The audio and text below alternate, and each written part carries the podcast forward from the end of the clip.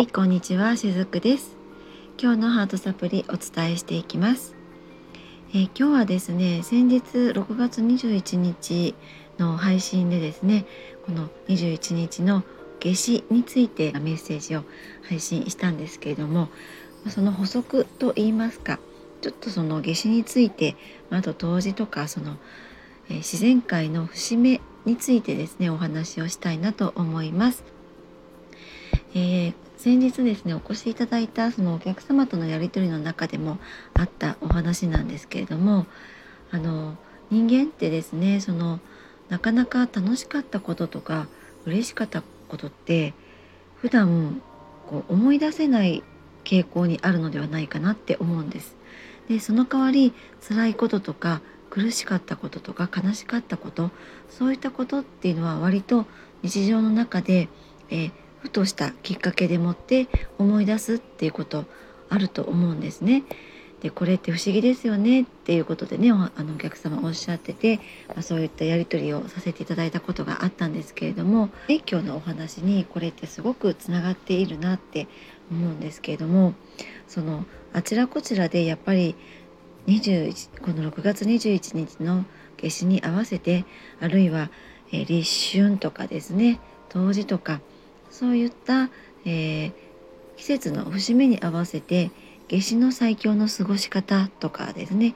夏至にやるべきこととか夏至を境にこんなエネルギーになるからこんなことに注意してくださいねとか、まあ、そういった感じでスピリチュアル界ではよく言われることが多いんですね。でこれは今に始まったことではなくて割と、うん、56年前かな私があこういうことってよく言われがちなんだなって気づいたのが56年前ぐらいだったと思うんですね。ただそれが、えーこの34年ではすごくまた顕著に現れているなっていうふうには感じているんですけれどもあの本当に声を大にして言いたいなって思っていることがあってですねでそれはそんなものを2022年の夏至じゃなくったっていいんですよっていうことなんですね。で確かにその夏至を境にエネルギーっていうのはパワフルだとは思っています。感じています。だけれどもそれよりも大切なことってあると思うんですね。でそれは朝日も夕日も毎日ありますよね。毎日毎日世界中で何が起こったとしても太陽は昇ってまた沈んでいます。何もなかったかのように淡々と太陽っていう役割を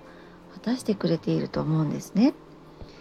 でそれなのにそのなぜか人間だけがその自然界のサイクルを利用してその夏至とか冬至のねサイクルを利用して、えー誰かを不安にさせてしまったり煽ってしまったりそういうことが起こっているっていうことにすごく違和感を感じているんですね。だから私その冬至とか夏至とかそういった節目に毎回思うんですね。まあ、冒頭でね申し上げたようなことを言っている側の人たちもその節目に実は縛られていて囚われていて惑わされていてそれを発信してしまっているっていうことに、えーそろそろ気づかないものかなってそんな風にも思っていたりします。